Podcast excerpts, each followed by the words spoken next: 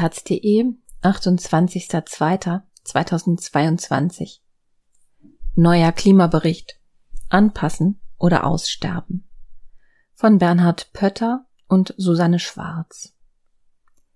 Der Weltklimarat IPCC veröffentlicht seinen Bericht zu Folgen der Erderhitzung. Er sieht große Schäden, aber auch Chancen zur Anpassung. Ab einem bestimmten Punkt bringt einen die Luft einfach um. Wenn Temperatur und Feuchtigkeit sehr hoch liegen, kann Schweiß nicht mehr kühlen, die Luft wird lebensfeindlich. Es kann zum Beispiel in Bangladesch sein, dass mit Fortschreiten des Klimawandels Regionen einfach unbewohnbar werden, weil man sich draußen nicht mehr aufhalten kann, sagt Klimaforscher Hans-Otto Pörtner. Es gibt Grenzen für die Anpassung.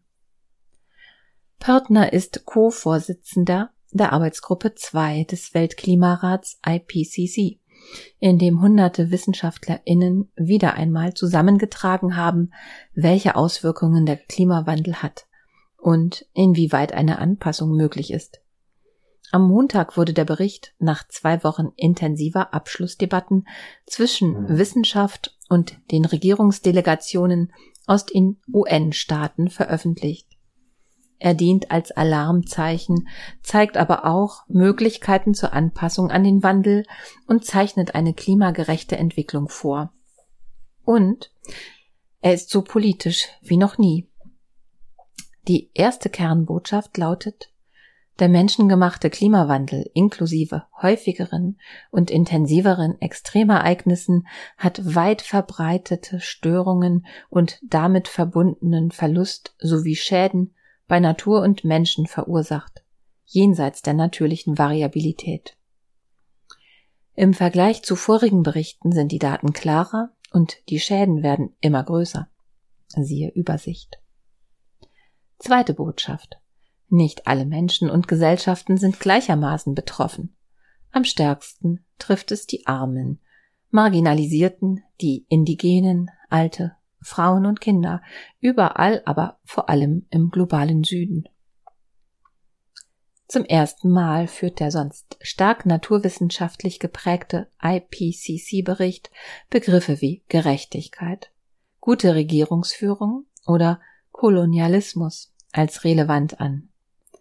Denn wie stark das eigene Risiko ist, hängt nicht nur vom Klimawandel ab, sondern vor allem davon, wie stark man ihm ausgesetzt ist und wie verwundbar Gesellschaften sind.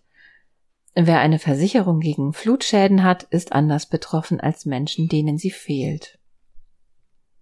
Wir haben für eine kleine Bevölkerungsgruppe im Ahrtal in zwei Wochen 30 Milliarden Euro auf die Beine gestellt, sagt Raumentwicklungsexperte Jörn Birkmann, einer der AutorInnen des aktuellen Berichts. Das kann man von Somalia, Sudan, oder Nigeria nicht erwarten. Der Knackpunkt beim Mangel an der sogenannten Resilienz oder anders gesagt Reaktionsfähigkeit ist oft die Armut. Armut ist ein Treiber der Verwundbarkeit, formuliert es Birkmann. Der Bericht der Arbeitsgruppe 2 hat Tausende von Studien ausgewertet, um einen aktuellen Zustandsbericht über die Folgen des Klimawandels zu präsentieren. Die Daten sind oft ernüchternd. So sei es zu mehr als 50 Prozent wahrscheinlich, dass bis 2100 weltweit die Erwärmung über 1,5 Grad Celsius steigt. Schon jetzt sind demnach Hunderte von Arten von Tieren und Pflanzen aufgrund des Klimawandels ausgestorben. Mehr als die Hälfte flieht vor der Hitze in kühlere Gegenden. Ernährung und Gesundheit von Milliarden Menschen werden bereits geschädigt. Über drei Milliarden Menschen leiden unter regelmäßigem Wassermangel, der auch durch die Erhitzung verschlimmert wird. Die Gründe für Besorgnis, die die Wissenschaftlerinnen formulieren, haben sich seit den letzten Berichten verschoben. Die Wahrscheinlichkeit von Extremereignissen wie Fluten, Starkregen, Hitzewellen oder Dürren oder Kippelementen hat deutlich zugenommen. Etwas ganz grundlegend Neues ist vielleicht gar nicht unbedingt dabei, meint auch Hans Otto Pörtner zu den Ergebnissen des neuen Berichts. Es ist eine Verstärkung der Botschaften. Damit schwingt auch eine heftige Kritik an der Politik mit. Was soll auch neu sein, wenn sich kaum etwas verändert? Es ist ein ganz großes Problem, dass die Wissenschaft diese Botschaft nun wieder auf den Tisch legt, aber es gibt eine riesige Lücke in der Umsetzung, sagt Pörtner diplomatisch. Es kann aber noch viel getan werden, ist die nächste Botschaft. Anpassung an den Klimawandel kann an vielen Orten stattfinden. Das brauche aber nicht nur Geld, sondern auch ein Umdenken bei vielen Verantwortlichen, andere Lebensstile.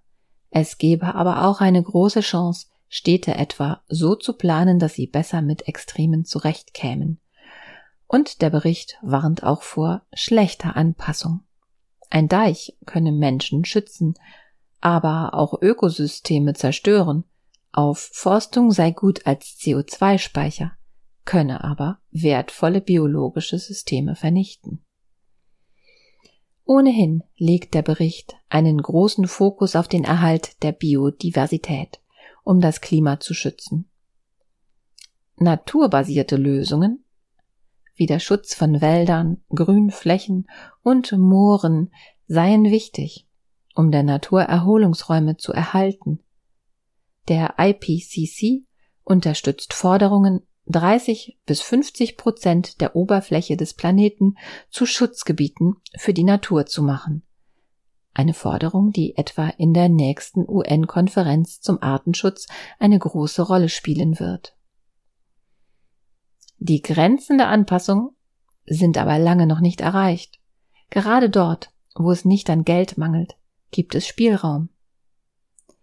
Ich hoffe wirklich, dass die Leute, die diesen Bericht lesen, sehen werden, wie viele Möglichkeiten wir haben, sagt Klimaforscherin Daniela Schmidt, die ebenfalls an dem Bericht mitgeschrieben und das Kapitel über Europa koordiniert hat. Wir können unsere Städte verändern, mit der Natur arbeiten, wir können entscheiden, was wo angebaut wird in der Landwirtschaft, sagt sie. Wir können die Auswirkungen reduzieren. Nur schließe sich das Möglichkeitsfenster immer mehr, je länger man warte, je wärmer es werde. Die oberste Prämisse ist, alles zu tun, dass wir nicht über 1,5 Grad kommen, bestätigt die Geografin Diana Rekin, auch Autorin im neuen Bericht. Es geht um die durchschnittliche Erhitzung der Atmosphäre im Vergleich zum vorindustriellen Niveau, also der Zeit vor den Unmengen von menschlichen Treibhausgasemissionen. Die soll laut Pariser Weltklimaabkommen möglichst bei 1,5 Grad gestoppt werden.